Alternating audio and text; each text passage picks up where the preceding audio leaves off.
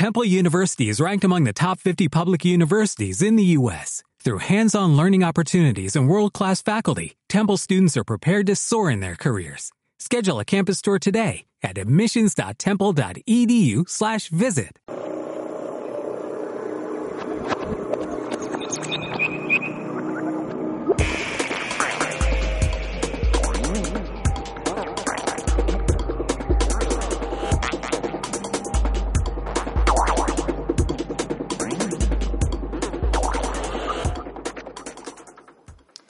Buenos días, querida ingobernable. Vengo tarde, pero vengo. Con algunas horas de retraso con respecto a la publicación dominguera de ayer tarde, pero un dolor de regla me dejó completamente cao. Hubo que calentar botellas de agua en pleno julio, amén de los analgésicos, que bendito siglo XXI. De todas formas, hoy voy a ser breve, brevísima, porque tenemos una pedazo de entrevista con dos mujeres muy guerreras y dura ya una hora y diez minutos, así que no quiero añadir y quitarte minutos de más. Si me sigues a mí, seguro que conoces ya a Jess y a Carla, porque juntas tienen una legión de seguidoras repartidas entre sus tres proyectos de vida. Crajes, donde empezaron como artistas y exponen en museos y galerías. Reinas y Repollos, el blog donde comparten recetas en versión vegana sobre la comida que a ellas les hubiera gustado tener disponible cuando empezaron. Y ahora Revelum Store, una tienda dedicada al movimiento Zero Waste, donde nos ayudan a dar pasos a una vida más en armonía con el medio ambiente. También hoy tenemos unos patrocinadores a los que me hace mucha ilusión presentar. Hoy nos acompañan Olga y Carlos, de la editorial especializada en veganismo Diversa. Con ellos he podido trabajar ya desde hace más de un año en su comunicación, así que la recomendación viene directa desde el corazoncito. Como os podéis imaginar, en un mundo cada vez más digital, una pequeña editorial que resiste así, haciendo de sus valores bandera, es una piedra preciosa a la que tenemos que cuidar entre todas. Llevar un proyecto de estas características, sobre todo siendo fiel a tus valores y tratando de cuidar mucho a tus autores, lectores y distribuidores para que todos los acuerdos comerciales sean los más justos posibles, pues es una tarea titánica. Pero ahí están, publicando con autores como Luis García, Jenny Rodríguez, Estela Iván de Nutrición Esencial, Pablo Donoso o Katie Brandon de Salud Vegana, entre otros y van dejando huella impresa para que la gente que esté interesada en el veganismo podamos encontrar una editorial casa donde refugiarnos del mundo. El sector editorial no permite a las editoriales hacer grandes descuentos, cosa que por otra parte me parece muy lógica. Aún así, Carlos y Olga han querido regalarnos a todas un 5% de descuento en todas nuestras compras, en principio sin caducidad, y una libreta Food and Show de edición limitada. En todos sus libros con, con, el código Ingobernables, ya sabéis, Ingobernables, todos seguidos, sin espacios y esta vez en minúsculas. ¡Hala! Regalazo, te dejo ya con el programa. Ajustate los cascos o sube un poco el volumen cuando empiece la entrevista y a disfrutar.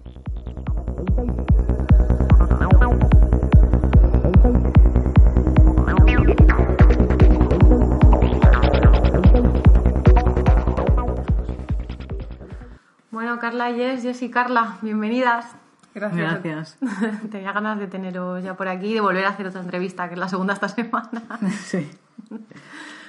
Muchas gracias por hacerme un huequito, que sé que estáis muy liadas con el libro. Luego os preguntaré también un poco con él y que estáis trabajando a tope. Sí, la verdad. No salimos de casa, pero bueno, ya está bien tener visita, ¿no? Y, bueno, ver a alguien. Y poder conocer a los gatos. Sí. sí. un montón. Sí.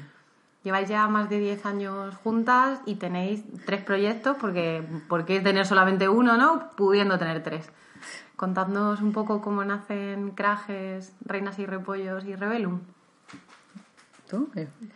Pues mira, Crajes es un poco como de casualidad. A estudiábamos filosofía y psicología y bueno, pues está en una época así un poco convulsa en la universidad, había muchas vagas y tal por los cambios en las leyes y todo el rollo.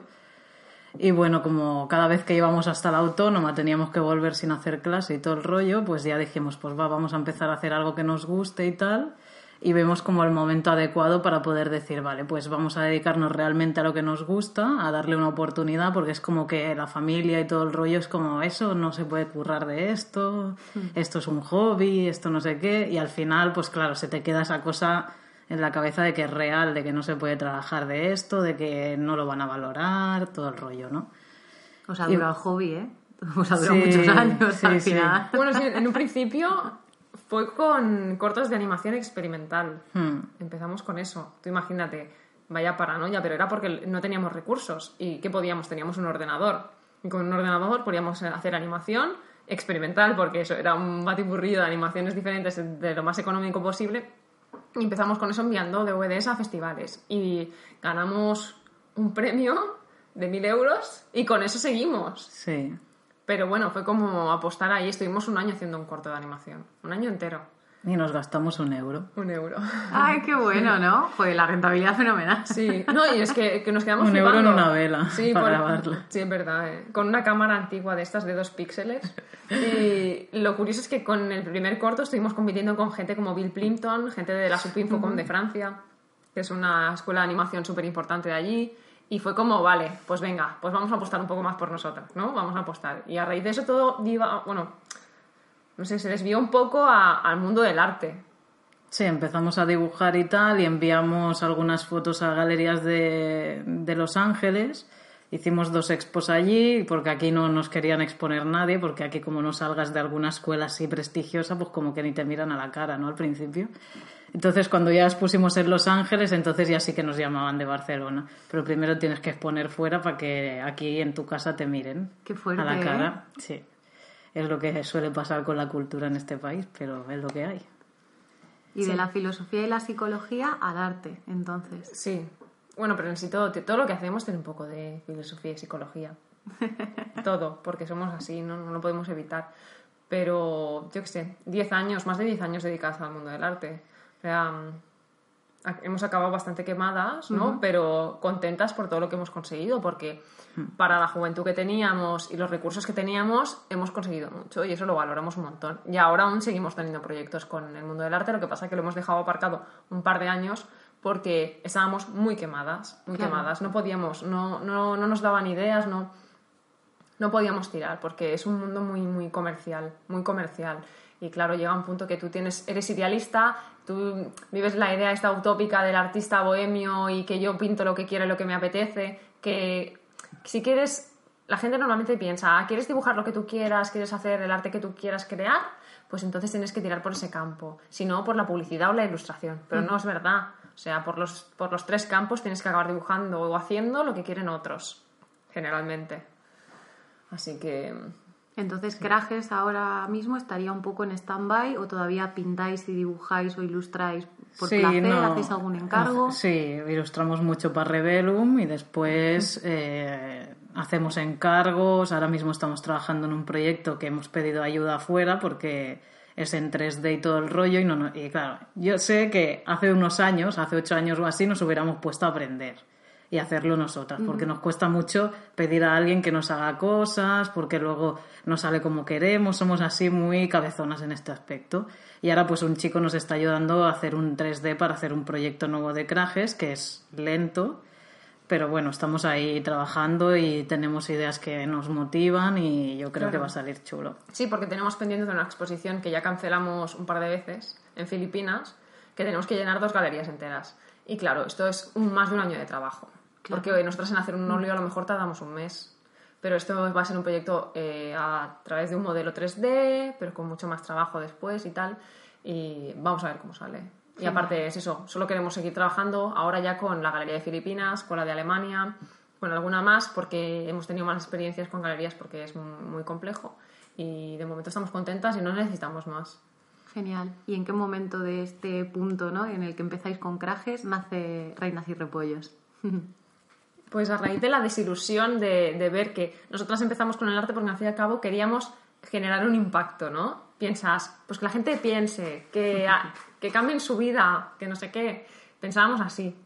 Y al ver que no servía para eso, si- simplemente como una pieza cara para decorar, decorar tu casa, muchas veces no se ve así, no como algo Si como pega para con el sofá o no pega Sí. con el sofá, ¿no? Eh, fue con un poco de des- desilusión, aparte nos hicimos veganas y fue como una mezcla, ¿no? Sentimos que con esto podíamos aportar algo bueno y que la gente realmente pudiera hacer un cambio en su vida. O sea que, Sí, dar un enfoque que no existía, ¿no? También aportar lo que a nosotras se nos da bien, ¿no? Que es crear, ¿no? Y hacerlo como más estético. Y bueno, al principio en los primeros sitios que íbamos nos preguntaban, ¿pero creéis que es importante la estética a la hora de emplatar, a la hora de hacer una foto bonita? Y todos los compañeros de la mesa decían que no, que no importaba nada y nosotras decíamos que sí, que sí que importaba. porque al final cuando tú vas a comerte algo, si tiene buena pinta, siempre es mejor, y si es una foto bonita, pues siempre es mejor, ¿no?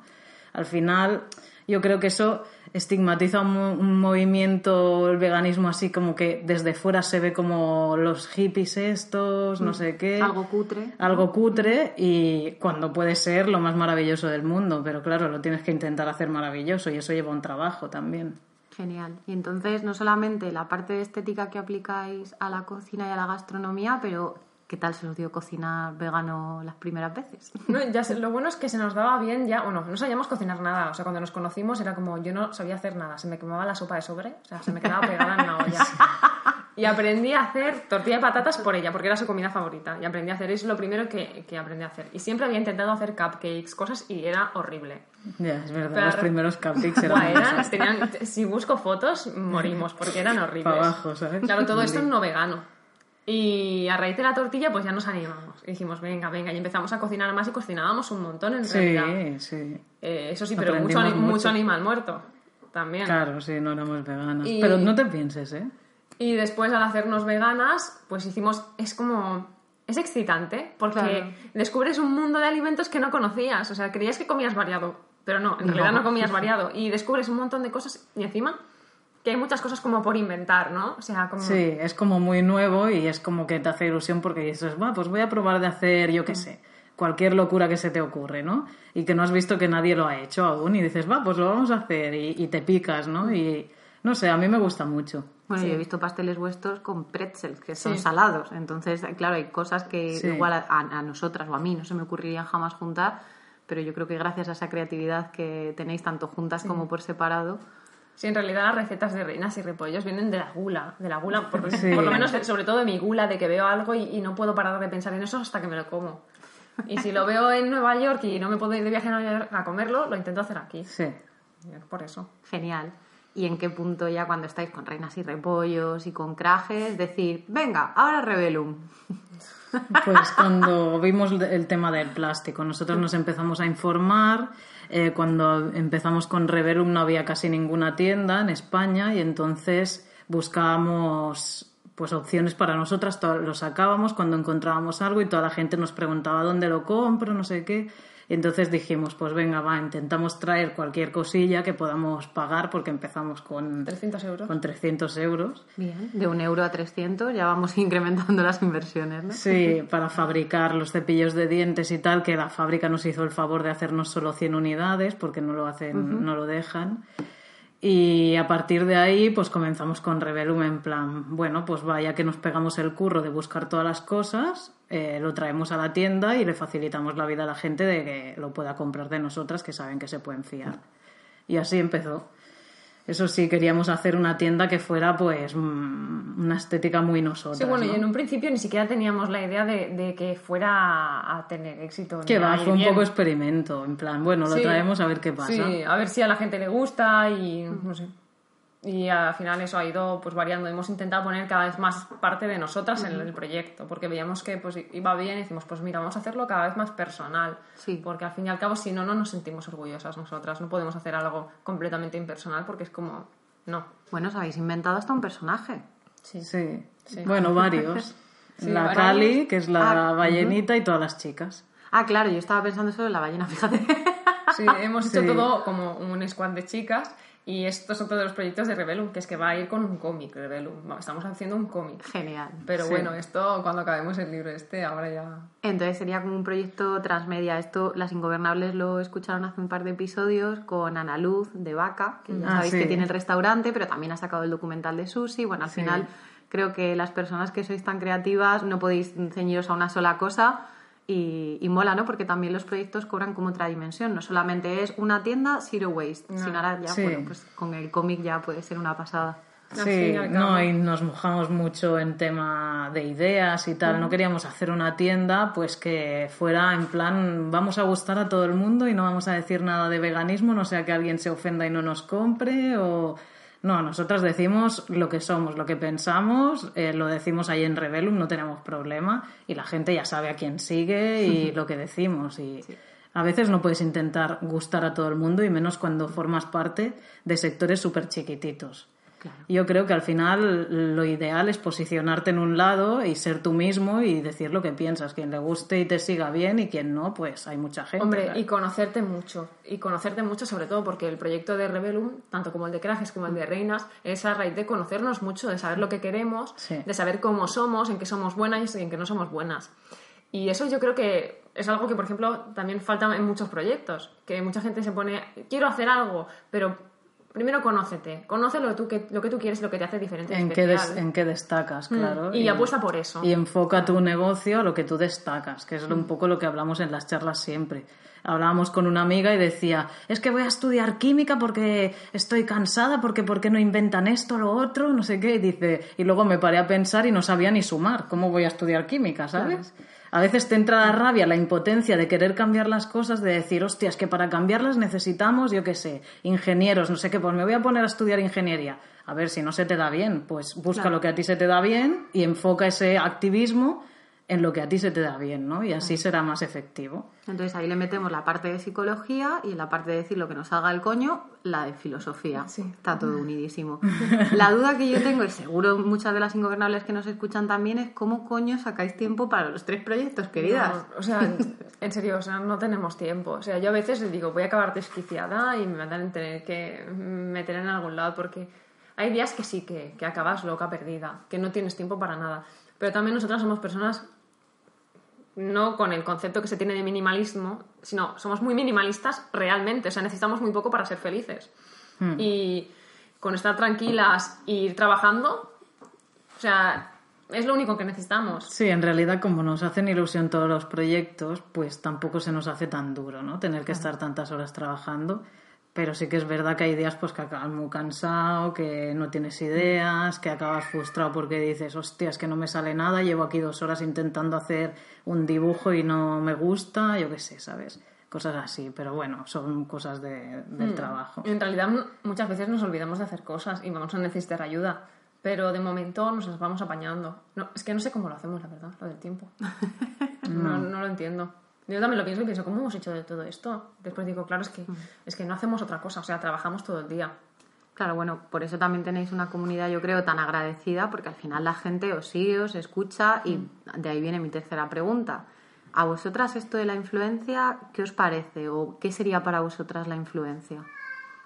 A ver, a mí la influencia tal y como se conoce influencers hoy en día no creo que no lo compro, ¿no? Ese concepto. Yo considero que una persona influyente es el que según sus ideas, su manera de actuar y su trayectoria, pues crea una influencia en los demás con un tipo de, valores, con algo detrás, ¿no? No, ¿no? no solo fachada y vacío.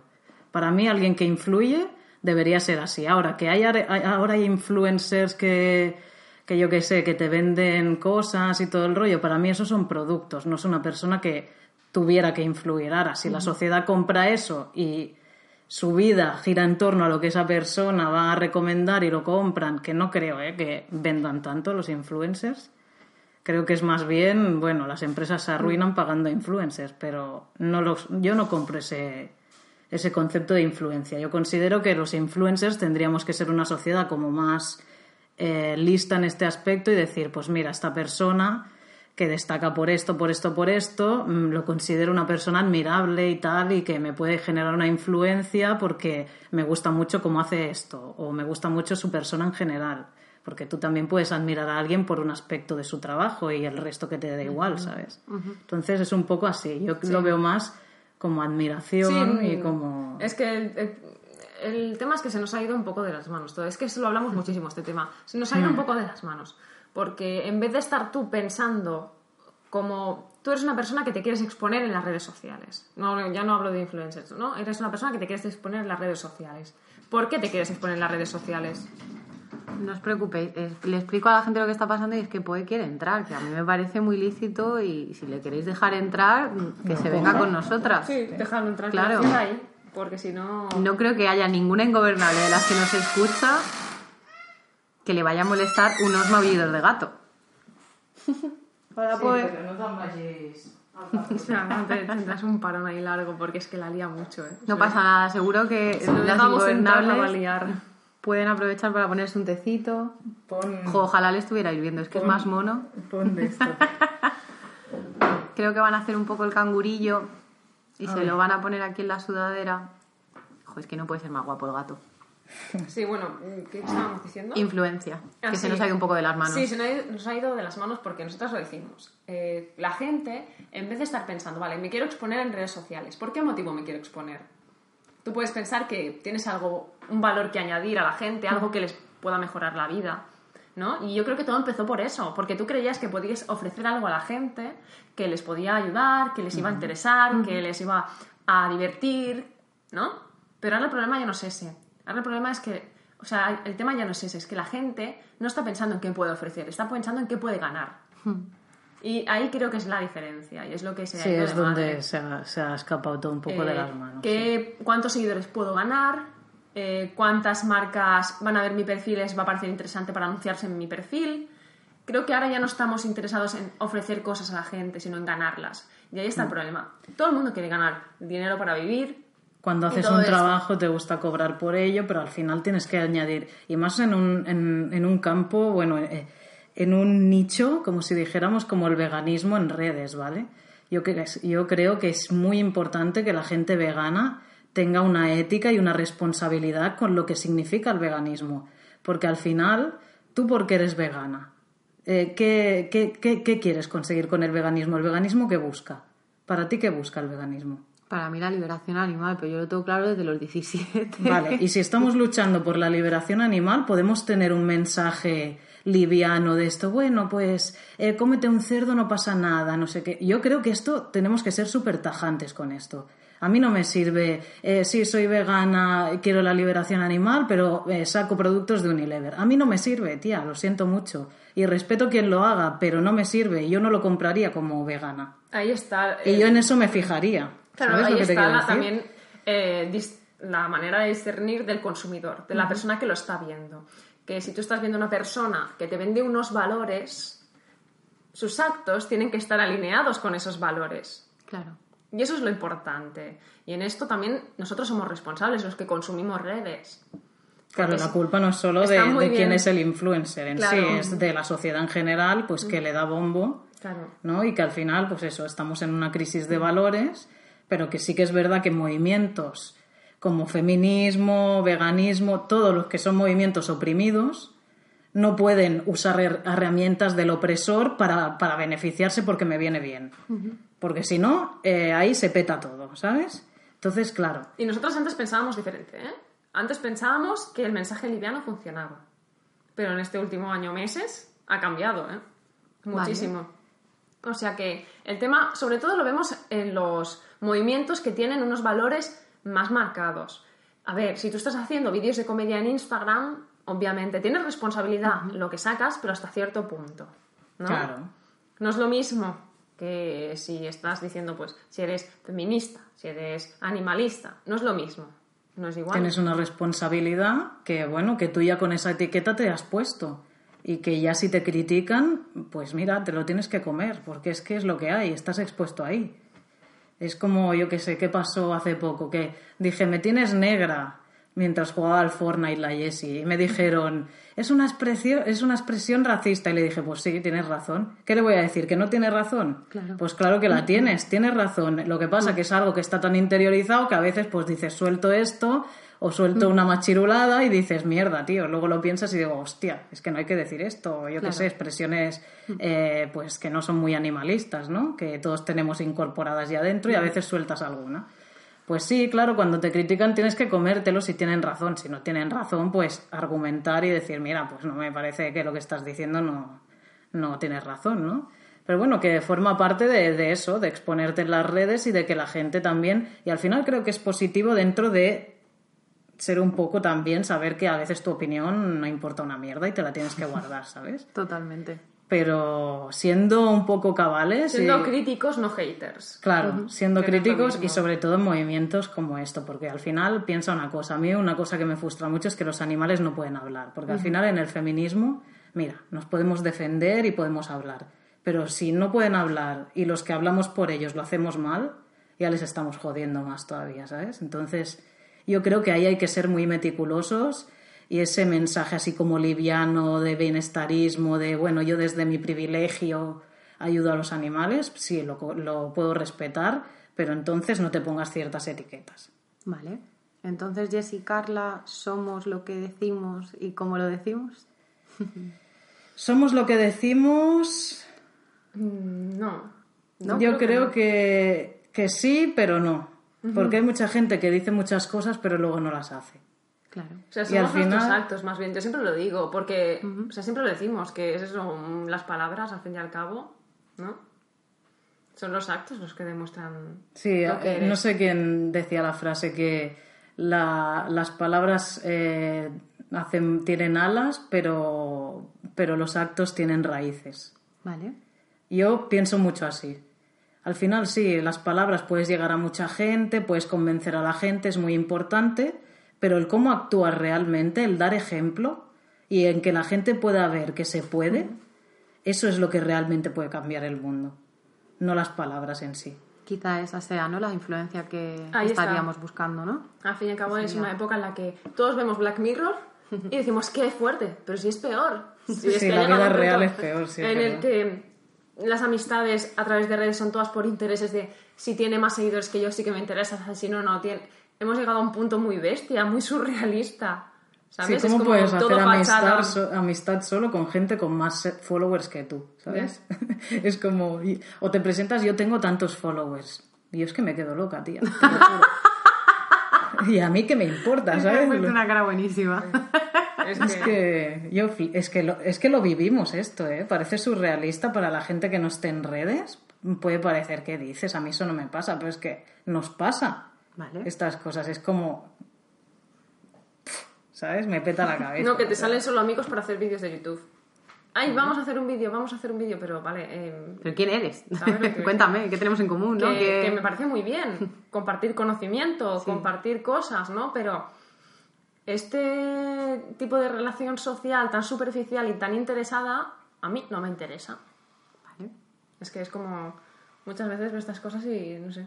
Y decís que, bueno, de las cosas que os comentan, que a nosotras nos volarían la cabeza por todo lo que os dicen, ¿cuáles de las que vosotras decís son las que causan más impacto, es decir, de una forma positiva, y más revuelo, de una forma un poco más negativa? Pues no sé, no creo. mm, No te sabría decir qué causa más impacto así de lo que decimos. Yo creo que la gente ya nos conoce tan bien de que no saben cómo pensamos, ¿sabes? No, Una de no las engañamos a nadie. Una de las últimas cosas que dijimos que, que la gente nos, nos contestó para mal fue cuando comentamos que el Zero Waste era machista. Toma ya. Dijimos, el Zero Vale. Waste es machista. Esta me la he perdido, ¿eh? hace, Esta me- no la he hace me- seguido. hace meses, ¿vale? Y lo preguntamos en encuesta y la gente, un noventa y pico por ciento, dijo que sí. Bueno, siempre abrimos debate, no es que lo afirmemos, Sí, preguntamos, ¿no?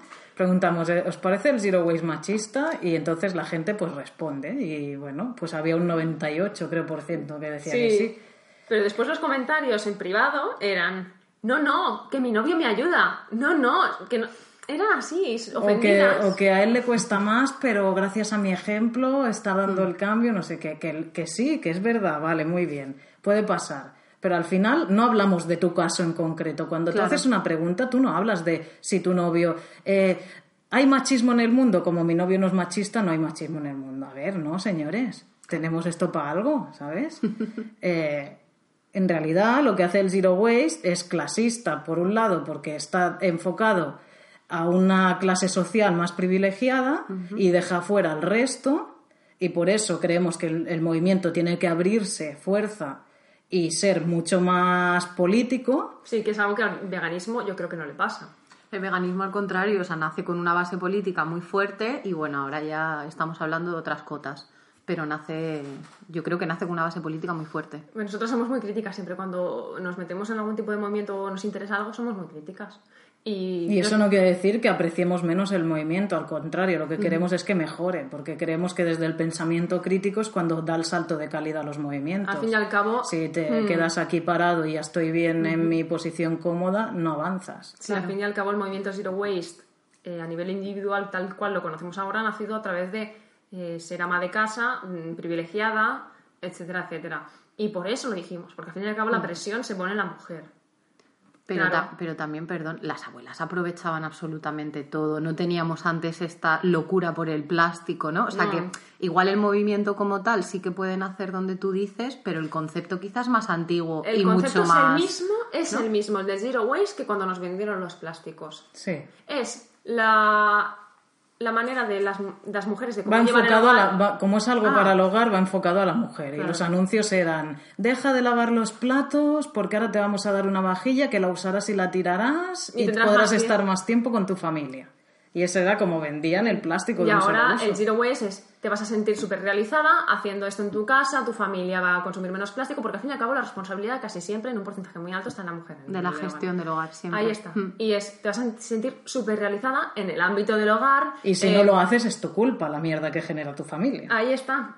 Haciendo Eso- tu detergente en casa, tu desodorante en casa, eh, todo. mm, claro, y aparte es que es peligroso, porque está diciendo que te tienes que sentir realizada porque estás salvando al planeta desde el ámbito del hogar. Y eso es lo que no nos gusta a nosotras. Y por eso es una de las críticas que hicimos, que eso tuvo repercusión porque la gente mm, en un principio no lo veía. Y ahora ya están empezando a salir artículos de que sí, que es machista. Es que lo es, porque ha nacido desde eso, desde el ámbito del hogar. Gracias por contármelo porque es una reflexión que ni había hecho, pero es que ni me la había planteado, o sea, nadie me la había puesto de encima de la mesa y no, o sea, no había sido capaz de darle el giro. O sea, yo pensaba que el zero waste era como también un movimiento transversal como el veganismo y mientras que sí sé que en el veganismo hay mucho patriarcado y mucho machismo y también lo vivimos en nuestras carnes, lo otro es que yo de pronto lo tenía pues en una burbuja un poco más idealizada, claro. Hombre, claro, y lo de clasismo también no es- ya no es por- solo por el nivel económico de la gente, sino por la, la cantidad de tiempo que tú tienes. Claro, Porque- el tiempo es lo tiene la gente que tiene cierto privilegio, ¿no? Porque Claro. si tú estás currando todo el día, trabajas 12 horas, ¿cómo te vas a poner a hacer el desodorante en tu casa? Es que es de Y locos. ni a comer sano, vas al McDonald's, te pillas la hamburguesa de un euro y Por eso es tan casa. importante que los movimientos estos que intentan ser más justos, pues no dejen fuera del movimiento o, o- o de las soluciones a las clases sociales que hacen lo que pueden. Y también es importante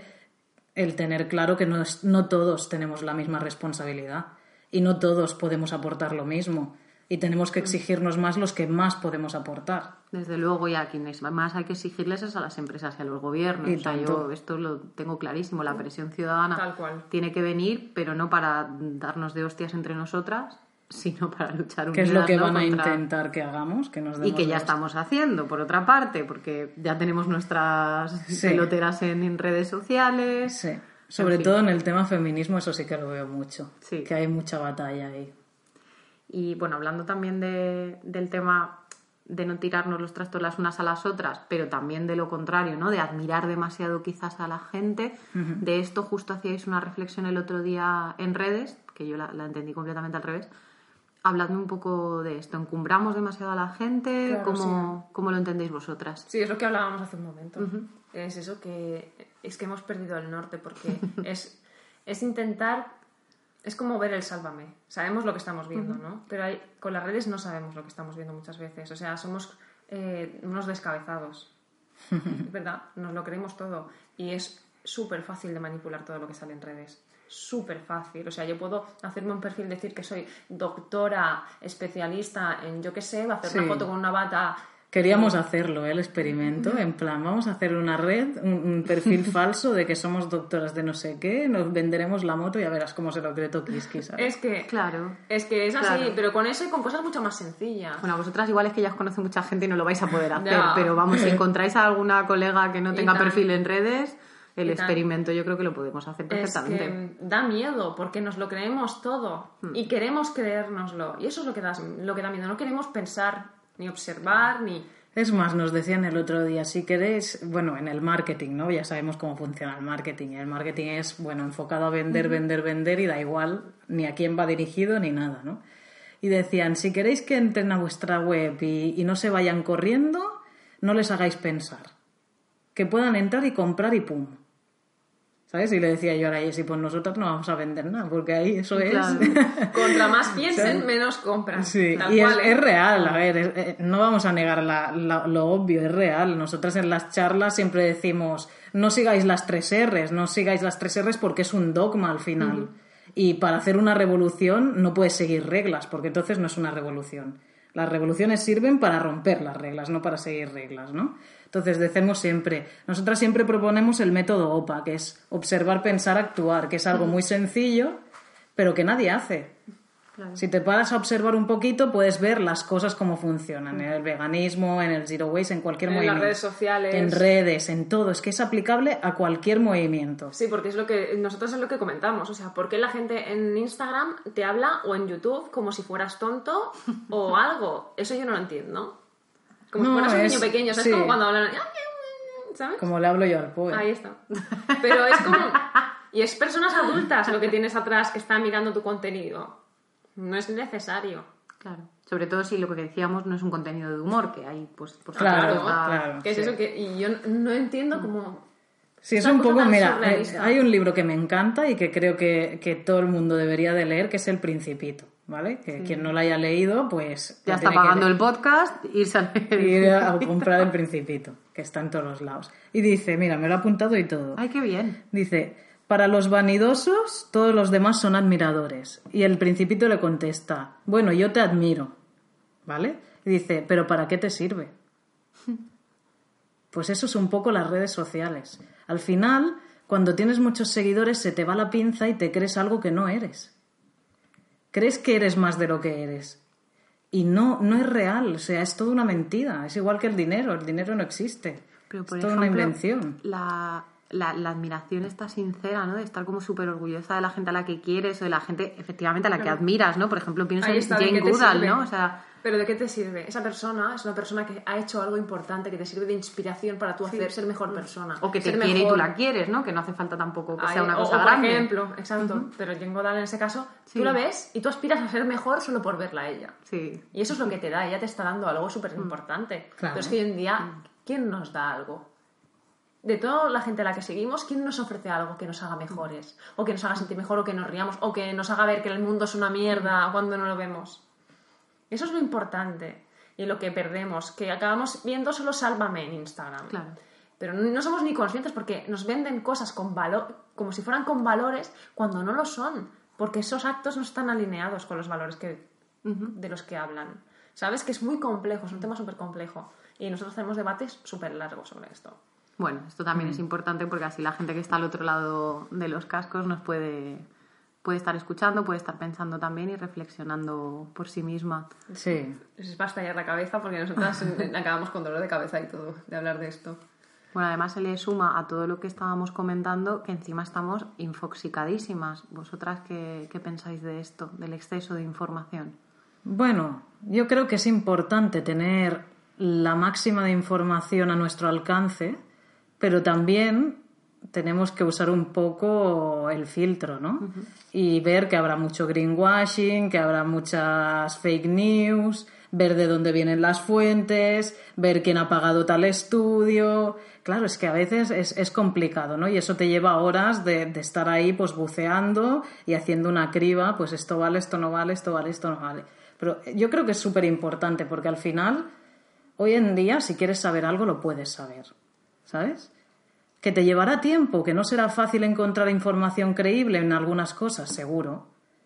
Pero puedes saberlo, puedes entrar a ello. Y hay gente incluso que ha muerto para que tengamos información, porque Sí. el, el chico de, de Sí, el, el chico de, El- de Reddit, Swatch, ¿no? Se llama? Aaron, Aaron no sé Swatch, cómo o- se llama el apellido, porque es muy raro, pero hay un documental en Netflix. ¿Vale? ¿No lo recomendáis? que quiso, quiso sacar toda la información que está privada solo para universidades de alto prestigio y para sus alumnos, quiso hacerla pública y de repente apareció que se Suicidado. había suici- suicidado. Estaban procesos judiciales. Es Bueno, de de asesinatos Reddit. también como Berta Cáceres, creo que se llama, ¿no? La ecoactivista. Sí. Bueno, si, es si- que si digo el nombre mal, Ingobernables, corregidme, ¿vale? En las notas. el tema de los activistas es muy heavy porque asesinan a muchos. Sí. Y no se dice tanto, no, hay tanta información sobre eso. Y, y la gente no es consciente de la cantidad de activistas que mueren. Es que al final, para que a nosotros nos llegue esta información, hay mucho, mucha historia detrás, entonces hay que valorarla muchísimo. Yo creo, nosotras somos de las que nos pasamos de buscar información de todo, Vale. Pero la valoro mucho cuando encuentro algo de valor o, o me enfado mucho cuando veo, pues mira, ahora en tal sitio, también hace dos o tres años que a una monjita de, de Honduras o no sé dónde, estaba en un pueblo indígena y también la tirotearon porque estaba intentando salvar los bosques, ¿no? Pues es como, joder, tío, es que la gente se está jugando la vida para que salvar animales, para salvar bosques, para, yo qué sé, tío. También te cabreas cuando ves que profesionales en su ámbito dicen cosas que son barbaridades, que cualquiera que mire un poco sabe que no es así. Y eso dices, yo no soy profesional, no lo puedo decir públicamente que no es así. Porque me dirán, tú qué estás diciendo, no eres profesional de esto, pero es que, joder, es que está diciendo barbaridades. Claro. Sí, a veces parece que por un título ya estás te legitima decir cualquier cosa, ¿no? Sobre ese tema y no es real. O sea, hay mucha gente que tiene muchos títulos pero no tiene ni puta idea de nada y hay gente que no tiene títulos que sabe mucho de muchas cosas, ¿no? Eso sería la falacia de autoridad, que hace dos episodios lo hemos visto con Ángela, que es nuestra cardióloga vegana de confianza ya en el programa, y que justo hablaba de esto, ¿no? Del tema de cómo en la cardiología los mismos médicos fuman, comen carne, bueno, y Claro. siendo ellos los primeros que tienen el acceso a la información que saben que provocan, eh, bueno, los sucesos y eventos al corazón, ¿no? Sí, es heavy esto. Y al revés, chicas, ¿cómo lleváis vosotras la exposición en redes sociales? Pues bien, porque no tampoco somos Beyoncé, o sea que... ¿Verdad? Sí, no, lo llevamos bien. No, O sea, no... no, no, no hemos notado un cambio en nuestra vida, además de pues, tener más trabajo porque hacemos cada vez más cosas, mm, ya está, no... No, al al final la comunidad que tenemos es bastante respetuosa. Algún que otro troll sale, pero bueno, eso hasta te lo pasas bien un rato discutiendo y ya está, ¿sabes? Pero no, es- está bastante guay, la gente es bastante respetuosa. Nosotras intentamos también, dentro de exponer nuestras ideas, no ofender a nadie, porque al final, cuando expones ciertas ideas que, que ponen en jaque el, la- el bienestarismo de la gente y el status quo, pues a la gente le cuesta, ¿no? Claro. Y siempre decimos que primero, para cambiar las cosas, primero tenemos que juzgarnos a nosotros mismos. Es- somos muy del libre pensamiento nosotros. Entonces, poner en jaque nuestros valores, privilegios, privilegios y creencias es fundamental, el de uno mismo, y luego ya nos ponemos a poner en jaque los de los demás, porque si no, si empezamos al revés, la cosa va mal. Va muy mal, ¿verdad? Hmm. Vale, y con respecto al tema que has mencionado de los trolls, ya sabéis que hay dos máximas en internet, el don't feed the troll o never read the comments. ¿Vosotras leéis No, los comentarios no cumplimos ninguno. o alimentáis a los trolls? Les dais de comer mazo, ¿no? Les, ponéis, les ponéis tarta directamente en la puerta. Sí, sí. No, la, la vez que más nos ha dolido fue una vez que fuimos al, al Día de la Mujer, Ah, sí, al día de... hará dos años, ¿no era? Sí. Sí, hace dos años. Hicimos fotos en general, ¿no? Pues de la marcha y tal. Y en una de las fotos salía el triángulo y en otra de las fotos salía la, Virgen, del, coño, insumiso, no sé qué. Vale, pero así, pues, igual que salían otros carteles, pues había por a lo mejor 12 fotos, ¿no? Y nos empezaron a decir que sois TERF, sois TERF, y no sabíamos ni qué era TERF, ¿sabes? No tuvimos que buscar en Google. Ah, por haber mencionado el coño, claro. bueno, porque la mencionó, porque Ah, salía en vale, la vale, vale, foto. vale, claro. Y en plan era, ¿qué me estáis contando? O sea, o sea, me quedé muy loca. Primero que no tenían razón en lo que decían, porque al final el, el símbolo, la simbología del triángulo no significaba lo que ellas decían que significaba. No, Y para por- nada, es el tema de los nazis, ¿no? Los campos Sí, de concentración, como sí. señalaban a las personas LGTB. Sí, y por otro lado, eh, yo qué sé. O sea, que ahora ya se empieza a juzgar el hecho de que si hablamos de nuestro coño ya somos TERF, pues ya me parece rizar el rizo. ¿Qué quieres que Y que además también te digo, yo todas las mujeres trans que conozco son las primeras que se posicionan de Que no nuestro se lado en ofenden, esto, no que no se ofenden Es que para no nada. ningún problema. Pues Con no- ningún trans tuvimos ningún problema, pero bueno, es que es el hecho de que niñas de 14 años que te digan que eres TERF, bueno, pues cuando salgas de la burbuja de tu casa y veas el mundo, ya me, lo, Instagram. ya me lo dirás, ¿no? Pero es que es, es como, hostia, rizamos el rizo, un movimiento que tendríamos que ir a una, ahora nos vamos a poner a pelearnos también. Ya, pues con todo. Es Yo que así cuando hay injusticias dentro del propio movimiento, claro que hay que señalarlas y decirlo, pero de- con maneras. Y eso sí que nos dolió un poco, pero por el resto, o sea, te voy a pegar con un filete, pues entonces, pues pégame con un filete, hijos, y así te quedas contento. Sí, Es que- sí, comentarios que dices, madre mía, hasta nos reímos. Ya, a veces sí, a veces sí, pero hay, hay días que se tira horas debatiendo con gente en Instagram, ella, Carla, porque yo Instagram ni lo toco. O sea, Yo no consumo Instagram ya porque me aburre. Pero ella, horas debatiendo con la gente, no, no, no, porque esto... Sí, la verdad es que sí.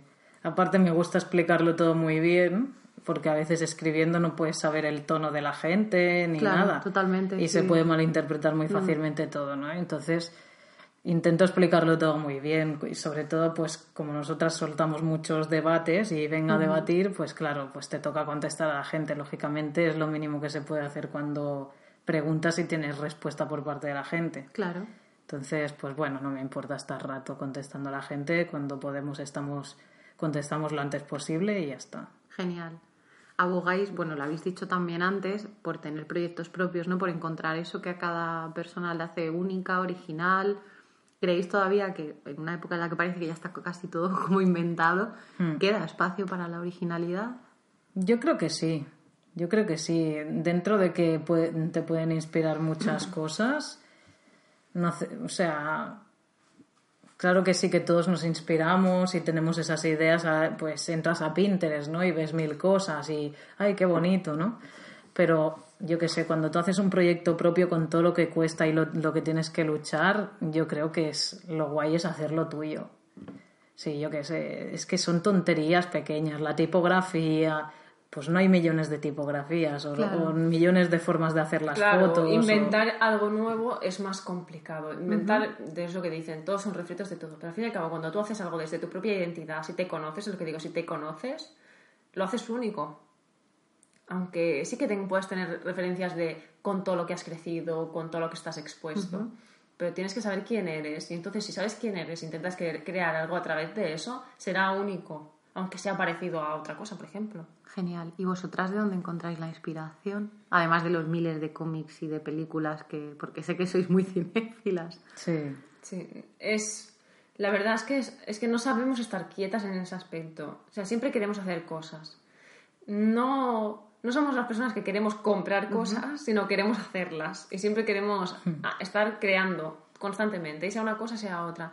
Yo qué sé, con Crajes es como el impulso más artístico, con Reinas es como un impulso, mm, nuestra manera como de hacer un activismo mm, con el talento que teníamos en ese momento que es eh, saber pues cocinar ciertas cosas caseras que a la gente le va bien. Perdón, ha puesto comillas, pero es activismo Sí. en mayúscula, ¿eh? No le pongas comillas. Es activismo y de Es- bueno. eh, y después eh, Rebelum, como lo decimos nosotras, ahora mismo es un proyecto en el que nos estamos permitiendo jugar al capitalismo para intentar si podemos hacer algo con ello. Bueno, bien. Es lo que decimos, que a veces tienes que conocer el sistema en el que vives para ver cómo puedes ayudar a través de eso, ¿no? Y intentamos hacerlo lo mejor que podemos, ¿no? Sí. No sé, pero yo no sé de dónde sacamos tanta inspiración a veces. Porque estamos un poco locas, yo creo. Sí, no, estamos mucho. Sí, es, es libros, pelis, pues gente que lo hace muy bien y que sigues. No sé, en general hay mucho talento en el mundo, o sea que la inspiración es fácil en ese aspecto. A mí encontrar gente que haga las cosas bien no me cuesta mucho y eso es buena señal. Genial. Pregunta un poco filosófica y quizá un poco rara, pero lo que no se nombra no existe. O sea, en ese proceso de creación, cuando tienes algo ahí en la cabeza, pero todavía no le has encontrado nombre, rollo un poco, voy a decirlo mal, pero chulo, chulo, ¿sabes? Ese nombre El Kudlu, Kudlu, el Cthulhu, Kudlu. impronunciable, esa cosa que, ¿no? O sea, que lo que no se nombra no existe, o existe hasta que lo nombra, o... Lo que no se nombra no existe para, para las grandes masas. O sea, mm, si tú, o sea, hay cosas que existen, pero se dan por hechas y se deja de luchar por ello. Y en cuanto dejas de luchar por ello y te relajas y formas parte, al final es lo que dice Jessie, es conocer en el mundo en el que vives. Y en el mundo en el que vives es un sistema capitalista eh, que gobernado por macroempresas que son las que deciden qué comes, qué ves en la tele, eh, qué dinero te llega a fin de mes y vamos, toda tu vida, ¿no? Deciden. Entonces, partiendo de esa base, las minorías y los oprimidos, cada uno en, en- en ciertas medidas, ¿no? No podemos dejar de luchar si queremos un sistema justo. O sea, es, es Porque te invisibilizas muy fácilmente. Claro, es muy fácil Si invisibilizarnos no le pones cuando... nombre y lo pones eh, a la palestra todo, eh, la masa se olvida y no lo ve. Y al final es muy fácil caer en este discurso, porque es lo fácil, es a lo que te lleva la sociedad. Es como decimos, si las mujeres no luchan por el feminismo, no se hablará. Si algo que me llama muchísimo la atención, la pedofilia, ¿no? Que se, era como un tema súper tabú. Yo creo que los temas tabús no deberían de existir, porque convertir un tema en tabú es hacer daño al oprimido para, para beneficiar al opresor. Es darle poder, sí, Sí, totalmente. es darles poder. Y entonces se tienen que hablar las cosas. Lo hablábamos mucho con unos inversores que estuvimos haciendo reuniones para Revelum y ellos eran todos chicos, ¿no? Y entre ellos nosotras flipábamos porque entre ellos en las reuniones decían, ah, pues yo te dejo 100.000 euros para tu proyecto de no sé qué, ah, pues yo te puedo ayudar con tal. ah, pues-". Y yo digo, esto entre las mujeres no pasa. ¿Por qué es tan tabú el dinero? El dinero, sí. En episodios anteriores ya verán todas las ingobernables que hemos intentado hablar de esto y todavía nadie me ha dado una cifra. y se lo he preguntado a varias. Pues- es, muy, es muy difícil hablar de dinero. Y Las mujeres nos tenemos que sacudir estos tabús y la sociedad en general, todos los tabús que hay, cuando se empieza a hablar, claro, y a hablar de temas que no están bien vistos, como la política, no hables de política, ¿no? ¿Cómo que no hables de política? Todo es política, Ahí, señora. ahí está, es, es, es tabú hablar de política, es tabú, es de mala educación. Se dice, es de mala educación hablar, hablar de política, pero si es lo que Nosotras nos somos dicen. las locas Claro, que hablamos de todo. En mi casa, eh, vosotras estáis locas, ¿sabes? Pues, a ver, no sé. Literalmente así. ¿eh? Sí, sí, es en plan, joder. A mí de pequeña ya me decían que era la abogada de los pobres, pues bueno. Abogada defensora de pleitos pobres, ese es el título que me puso mi señor padre cuando mira. era pequeña. Pues eso.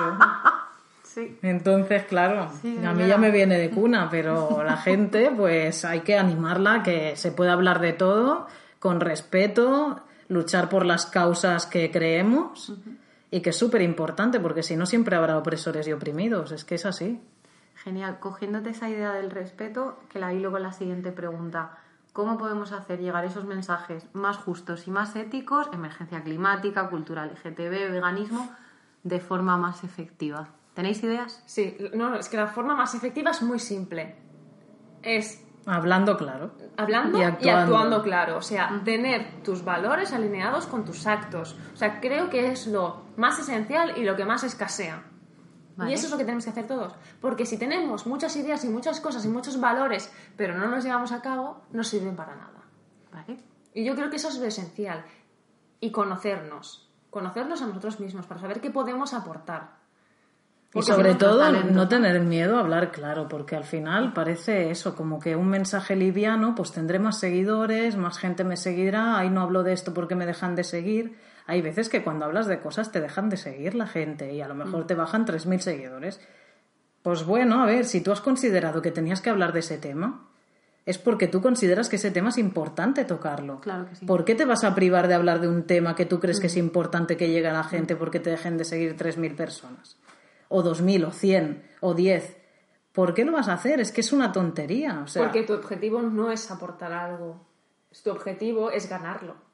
Ganar al seguidores. principio, bueno, ¿no? O que, pero... eh, si no, normalmente, si tú no te mojas en redes sociales por algún tema, es por miedo a que los anunciantes no se anuncien contigo. Pues igual que en los medios de comunicación, no se habla de ciertos temas para que los anunciantes no perder anunciantes. Claro, pero Pues es entonces legitimas este sistema opresor que se basa en la violencia y vas a luchar por el veganismo, que es lo opuesto.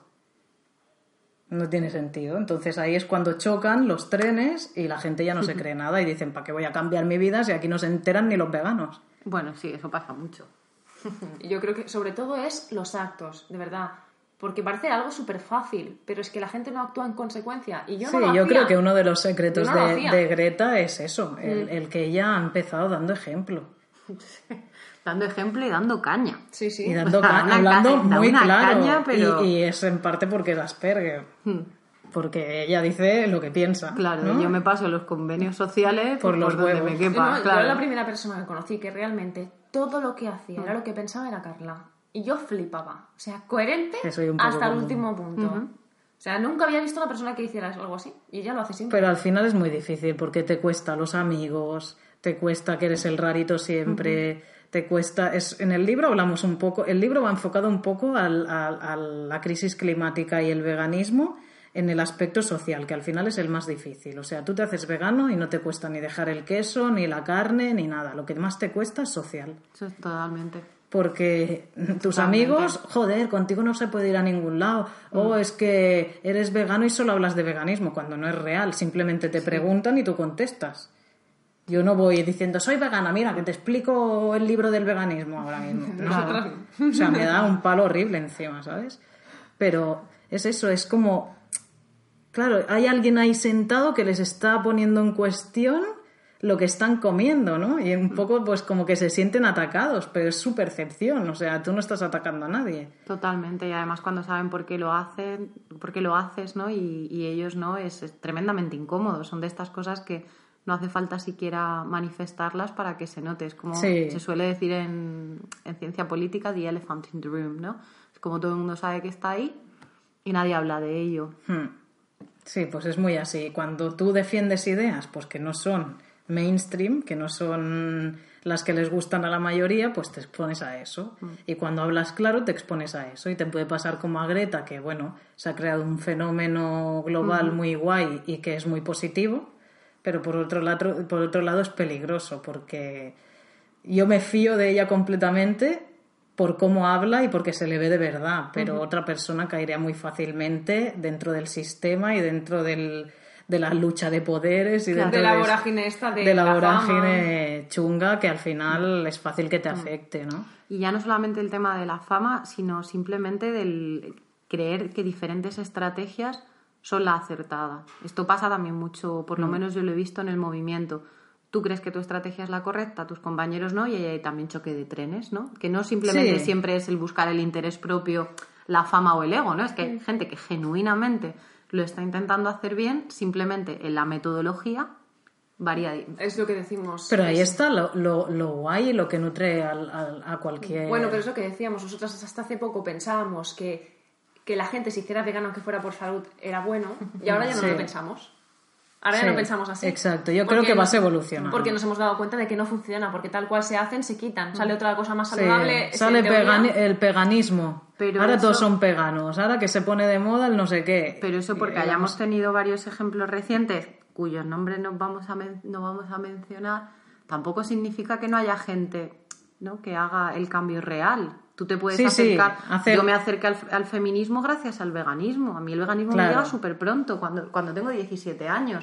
No sabía demasiado. Pero ya hay, una, hay una base ética y una base moral. Ahí está. En tu cambio. Pero cuando tu, tu única interés. interés por acercarte al veganismo es estar delgado, ahí no hay ninguna no, O puede ser, yo que sé, que te ahogues al subir las escaleras y digas, madre mía, voy a empezar a comer más sano. Y al empezar a comer más sano digas, joder, ¿y qué es esto del veganismo? ¿no? O sea, yo creo que sí, sí, eso pasa, eso sí puede acercarse. Hombre, sí, pero eso ya vas a hacer una corriente ética. Si tú te mantienes en la corriente no ética, es muy fácil que cambies a otra cosa mariposa. Claro, porque tu interés es otro. Y es, nosotras lo veíamos así como algo bueno, ¿vale?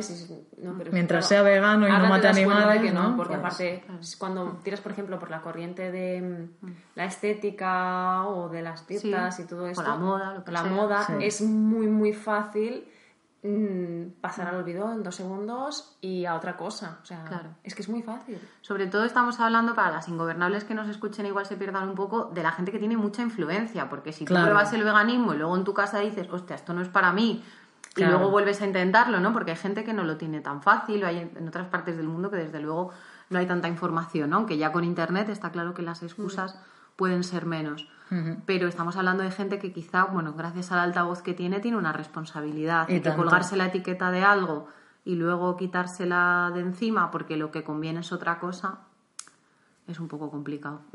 Sí. O porque convenga, o porque los pillen, o porque. Ya, es ¿sabes? Que... eso al final hace daño a un movimiento que, mucho. que lleva una lucha detrás, que ha muerto gente, es lo que decimos siempre. Mm. Yo ni feminismo ni machismo, tío. O sea, Coge un puto libro, de verdad, en serio. Hostia puta, es que, de verdad, yo me altero con estas cosas, porque, no sé, tío, es que es tan fácil caer en la autocomplacencia y en el bálsamo para el alma de hoy no he tomado cerdo para comer. Claro. Y claro, nosotros siempre lo decimos, es muy fácil, e, e, e, es cosa de los humanos el, el caer en, en esta autocomplacencia, ¿no? Tenemos que ser críticos con nosotros mismos los primeros de todo. Y a partir de ahí crear una sociedad que busque el bien común y no eh, la que tenemos ahora que busca que unos sean muy ricos y el resto sean pues gente adormilada, zombies o como le quieres llamar tú, pero así es como va el Ellos sistema. viven, nosotros dormimos. Exacto. Y de- después de este, de este enunciado un poco posapocalíptico y zombiniano, vamos a darle a las ingobernables algo un poco más positivo. Un deseo que tuvierais vosotras para 2019. Yo tengo uno muy claro, ¿eh? Por favor. Yo tengo uno muy claro y es tener una semana de vacaciones para ir a la playa, comer mucha sandía y jugar mucho al Fortnite y a la Play. Y estar con los gatos. Estar con los gatos. En la playa no que te da mucho el sol y no ves nada, al Fortnite. Ya, también, pero con gafas de sol. Pero eso, o sea, una semana de no hacer solo que eso, o sea, es no pensar en toda la semana. Para mí eso sería lo ideal, de verdad lo necesito. Bien. Porque todo lo demás ya lo trabajamos. Todo lo que queremos, pues lo trabajamos y ahí estamos. Pero las vacaciones, eso siempre, siempre queda para lo, para lo último. Así que eso Sí, al final mm, podríamos decir, yo que sé, que pongan leyes para evitar la catástrofe climática y todo el rollo, pero eso no es un deseo, eso tiene que ser una lucha. Claro. Porque por mucho que lo desees, si no luchamos, aquí no se va a conseguir nada. Pero sí, es un poco eso. Deseos no tenemos, tenemos más bien, pues esto, deseos de, de descansar un poco y estas cosas. Que no es poco. Y, y, la- y las luchas son las que intentamos luchar cada día para, para hacer que la gente pues vea la realidad un poco, ¿no? Un poco como en Matrix, ¿qué pastilla quieres, no? Pues es un poco eso la vida. Y es muy difícil. Que eso no significa que no, no tengas que ser feliz. Yo soy perfectamente feliz y sé que la vida Es una mierda. Una mierda. Pero soy feliz en la mierda. Tengo mi parcelita de felicidad ahí. Pero es eso, tenemos, tenemos que ser conscientes de lo que es. La ignorancia no da la felicidad. La ignorancia nos hace ignorantes, no de la Punto. felicidad. Se acaba. Tal cual. Y eso es algo que siempre decimos. Y tenemos que ser conscientes, que está mucho el mensaje de, de contra menos sepas, mejor. No, tienes que saberlo todo. Y dentro de ahí tú puedes ser feliz con las cosas más simples. Se acabó. Después de esto es verdad que me cuesta añadir nada más porque ya está como muy bien cerrado, pero siempre intento hacer la pregunta, ¿no? A ver, que me recomendéis un libro, una película, pero es que en vuestro caso, o sea, si os voy a dar a elegir solamente una documental, una peli, un libro, igual nos podemos tirar hasta mañana de la cantidad de bibliografía que tenéis. En realidad, de, de libro, mira, y justo me viene muy a pero porque últimamente hemos visto una serie que me ha recordado, Vale. que es la serie de Netflix de, De Society. de Society, que la serie no es que sea buena, es un poco teenager, pero no está. Pero está bastante- Yo soy súper fan de las series teenagers, ojo, Sí. eh, que me he visto Sabrina, pero vamos, ni me Ah, la volvería sí. a ver otra vez. Pues Está es, muy bien planteada. es ¿eh? una serie que está muy inspirada Vale. en, el, en el libro del Señor de las Moscas. Ah, Y El Señor de las Moscas yo me lo leí siendo adolescente Sí. y me marcó para siempre. Y sobre todo una, una cosa que me marcó es el por qué vemos la maldad y no la vemos. la banalidad del mal. Esto Ahí es lo que está. trata Hannah Es Arendt. como... Hmm. ¿Verdad? Es el hecho de que durante la historia de la filosofía hay algo que no se ha, se ha dado por hecho de o que nacemos en blanco o que somos buenos por naturaleza. Pero No. un poco el hecho de que somos binarios, eso no se ha quedado como ahí en el aire. Y en el gato El negro, y el gato negro de... Edgar Allan Poe lo que hace es decir, él, él crea el espíritu de la perversidad. Él habla de, de perverseness, que es una palabra que él inventa. Sí. Y entonces es muy guay porque realmente él dice, hay varios espíritus dentro de, un- de una persona y ese espíritu perverso existe. Y lo, a veces lo obviamos y creemos que no, que ¿cómo va a hacer eso? Pero ¿cómo ha podido hacer eso esa persona? Sí, siempre saludaba. Pues porque somos muy complejos. Claro, y es en El Señor de las Moscas es muy interesante porque como un grupo de gente, siendo la mayoría quizá neutros o buenos, acaban tirando pues a, a algo malo y terrible, siendo niños, porque son, Sí, sí, niños, son niños. algo terrible, solo porque ven la maldad y no saben actuar frente a ella y se unen a ella. Bueno, y por supervivencia, se que esto también empuja mucho, ¿no? Ya, pero es que lo curioso es que hay dos maneras, de- o sea, allí tienen varias maneras de sobrevivir, pero acaban tirando hacia la más perversa. Vale. Y eso da mucho miedo, ¿no? Y eso nos pasa como sociedad. Eso, eh, eh, la incapacidad frente a la maldad es lo que me, me Y el no, al final, detectarla tarde, yo creo que es más bien. Pero que hablamos, nosotros hablamos mucho sobre este tema y es algo, una reflexión que siempre tenemos y, y con el Y al veganismo. final, Crajes y todo esto, todos los cuadros van enfocados un poco a- al análisis de, de la maldad humana, ¿no? Al, al ver los aspectos estos, la dualidad de, de que puede ser algo muy bello, pero hay algo muy oscuro, ¿no? Y es un poco eso, es, es que es heavy el tema, ¿eh? Sí, que tienes, aparte, sobre todo que no tenemos que invisibilizarlo, tenemos que ser conscientes de que somos seres duales o O- tridimensionales o lo que sea, que tenemos muchos aspectos y que tenemos que, que verlos todos, estudiarlos todos y no esconderlos, porque esa maldad, esa perversidad, más que maldad, esa perversidad está dentro de todos. Al Y- final es lo que alimentes, ¿no? También que se suele decir en la cultura más Y, y, culturas bueno, orientales. sí. Y esas cosas nos interesan Sí, hoy, le- mucho. hoy leíamos que no sé cuántos presidentes de Estados Unidos tenían rasgos psicopáticos, ¿no? Y, y uno de ellos, creo que era Lincoln, decía que para ser presidente tienes que ser un psicópata. Eso es algo, Directamente, ¿no? eso Ya es lo algo como que dices, claro, psicópata no significa que vayas matando a Tokiski por no, ahí, no. ¿no? Significa que tienes ciertos rasgos de personalidad, que puedes usarlos para bien, para mal o para lo que te dé la gana. Claro. Pero sí que hay que tener ese ese halo de que te la pele la ¿Cómo gente se llama? un Sí, poco. el, el concepto es fearless dominion. Sí, Bueno, fear- ¿no? fearless Como- dom- como no tener miedo a dominar a los demás. Ese, ese, esa ansiedad que me puede crear a mí el tener a alguien a mi cargo o ese malestar, pues ellos no, ¿sabes? Más que a tu cargo, a tu merced, realmente, ¿no? sí, Porque- que pueda hacer lo que yo le mande, ¿no? Claro. Sí. Sí, Y pues es algo interesantísimo. Sí, sobre todo, es que es eso. Edgar Allan Poe en El gato negro habla mucho sobre el espíritu de la perversidad o El señor de las moscas. Yo creo que aparte va mucho con el veganismo. Yo creo que lo veo muy relacionado. Sí. Porque aparte los dos sectores que se crean en la propia isla de los niños van muy relacionados, yo lo veo, vamos. Genial, pero yo no os iba a preguntar el libro. yo os quería poner un poco enfrente a la contradicción y que me dijerais alguna influencer, es decir, alguna persona a la que admiréis, algún activista, alguien a quien vosotras admiréis. Eh, lo, he, lo he llamado influencer Sí. precisamente por ponernos un poco delante de esta contradicción, pero realmente sería algún activista o alguien que haya luchado por los derechos humanos, LGTBs, ¿a qué personaje de la historia admiráis?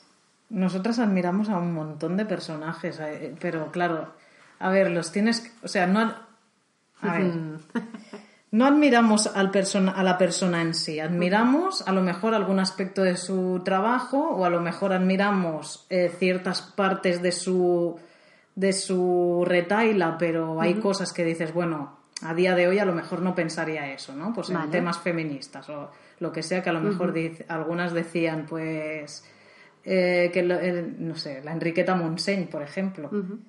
¿Sabes? Que es La una- Federica, Federica la Federica Mon- Montseny. Que, que hablaba súper bien, tenía una manera de hablar que todo el mundo callaba a todos los hombres, ¿no? Pero sí que en temas feministas pues era un poco más bestia, ¿no? Pues porque era otra época. También hay que ponerlo en el contexto, ¿no? Pero sí que es una señora que, Sí, para ponerte vídeos en YouTube de Federica Montseny y verlos porque es lo más esa mujer. Sale un humo gigante de los platos de la 1, creo que eran, porque estaban todos fumando y solo se ve humo y se le ve a ella en medio de no sé cuántos hombres trajeados y dándoles caña ahí a saco. Sí, Bueno, a mí está no hay nada que me guste más que un debate, o sea que ya estoy. Es, es muy guay. Y bueno, pero, pero un sí. montón, o Por sea, ejemplo, Martin nivel- Luther King, Diane Arbus, yo qué sé, Sí, es que hay dentro, tanta de- gente. dentro del capitalismo, más capitalismo, o sea, Cat Bondi me parece que lo hace súper bien. Sí. Ah, muy bien. A mí Sí, me gusta mucho. Kat Von D lo hace Mira muy que hay bien. gente que... Y aparte se ve que- que no ha vacunado a sus hijos. Sí, bueno. A mí es- mi madre no me vacunó tampoco, ¿eh? Y estás aquí, ¿no? Sí. Está bien, se Pero puede. bueno, que yo, no estoy, yo estoy a favor de que la gente se vacune. ¿eh? Pero entiendo que... Ahora que- no la liemos, Ahora que no la luego ya... por No la favor. liemos. Estoy a favor de que la gente no se vacune, pero mi madre también le dio la paranoia por una vacuna y no me vacunó. Dijo que no te vacuno. Entonces, Kat Von D y alguien más. Mm, Es que de, de peña histórica, pues yo es que sé. diría mucha gente. Yo también. Pero es que sobre todo el aspecto creativo. Diana Claro. Arbus nos encanta. O, o de activistas así con, con discursos muy valientes para la época, como podía ser Martin Luther King o cualquier persona que ponía, pues eso, en riesgo su- sus privilegios y que se podía callar y decir, mira, yo sigo aquí tan panchi y ya está. Y se puso ahí delante en la lucha para que hoy tengamos un montón De de, derechos de básicos. derechos básicos, sí. Ya. Y que al final eh, tenemos muy poca pero- memoria, yo creo. Sí, parecerá un tópico, pero las cigarreras Las cigarreras me me encantan. encantan, son lo más. O sea, leer sobre las cigarreras es una pasada. Sí, sí, te diviertes muchísimo, ves lo que es realmente el feminismo, o mujeres que no tienen ni para comer y que comparten lo poco que tienen, que crían a los hijos juntas en los patios, Mm. que eh, le bajan el sueldo a una o echan a una y todas van ahí en tropa, nos echáis a todas, bueno, eso era espectacular. Y eso es historia de Y era la clase obrera, o sea, no, no, no estamos hablando de, de gente con privilegios, o sea, ellas piensan, ¿qué me habéis quitado todo? Pues bueno, si me echáis del trabajo, pues mira, ¿sabes? Echas a mi compañera, aquí todas somos una. Es más, algo que me llama muchísimo la atención y que ahora no valoramos es que las cigarreras no sabían leer, la mayoría. Y había siempre alguna más chiquitita que sí que sabía leer y todas las cigarreras le pagaban por leerle los periódicos para informarse de las cosas Claro, que pasaban. Como perdí horas de trabajo, Y ellas se quitaban de su sueldo cada una una pizquita y toda la hora que hubiera perdido esa persona en leerles se la pagaban ellas. O sea, es muy heavy. Eso Qué en maravilla. día sería impensable que lo hiciera la gente. ya me parece raro que mm, la gente vaya a compartir batería del móvil con esto de los móviles que comparten batería. Sí. Yo pienso, eso no Yo- lo va a hacer nadie. Yo veo el anuncio y esto de que ponen el móvil encima y comparto la batería, digo, tú, tú le haces esto a alguien y te hace, toma, ¿sabes? Pero se ha perdido ese, ese, eso para mí es, es, es la lucha, ¿no? O yo qué sé, la, la Revolución Francesa. El unirse todos, que luego tenían sus más y sus menos, ¿no? Pero Ya, ya, Cabeza por aquí, cabeza por Sí, allá. sí, que la liaron un poco para. la liaron, pero bueno, tuvieron que salir muchos ricos por patas, ¿sabes? Sí. Y al final, Bueno, uno de los que salió fue el, el de Dupont, ¿no? que mejor no hubiera salido. Es verdad. Bueno, chicas, pues con el ejemplo de las cigarreras y con esta charla nos quedamos. El micro es vuestro para que saludéis a las ingobernables. Más saluda, Jessie. Pues,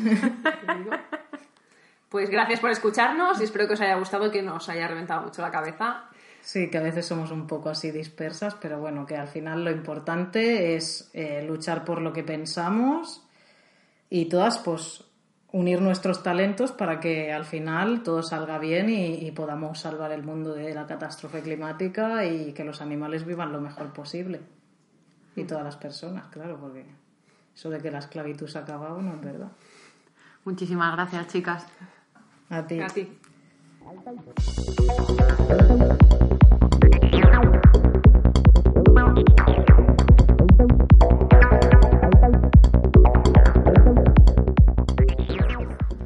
¿Qué darling? ¿Te ha gustado Jess y Carla? Como has podido comprobar, ha sido un episodio con mucho contenido. Y es que Jess y Carla, con sus tres proyectos transmedia y su bonita familia con Ingres y Poe, dan para mucho. Te esperamos en redes porque a las tres nos gusta mucho debatir, estar en contacto contigo y que nos cuentes también las cosas que te inquietan acerca del activismo, el planeta, los otros animales, veganismo, temas LGTBQ, comunicación, creatividad, vida freelance, en fin. Que nos leemos en las redes porque aquí esta pequeña comunidad de ingobernables y reductibles, de la que ya formas parte, también somos un pequeño proyecto transmedia. Recuerda pillarte algún libro de diversa para este verano, para leerlos tan ricamente a la sombra de algún árbol, y llévate tu libreta Food and Soul para escribir tus mejores ideas en ella. Quién sabe cuándo van a poder hacerse realidad. Te dejo y me voy agradecida porque sigas ahí, dándole tanto amor a cada episodio. Nos escuchamos la semana que viene, eso sí, con el último episodio de esta temporada antes del merecido descanso estival. Hidrátate, go vegan si aún no lo has hecho, and strive to be happy. ¡Feliz semana!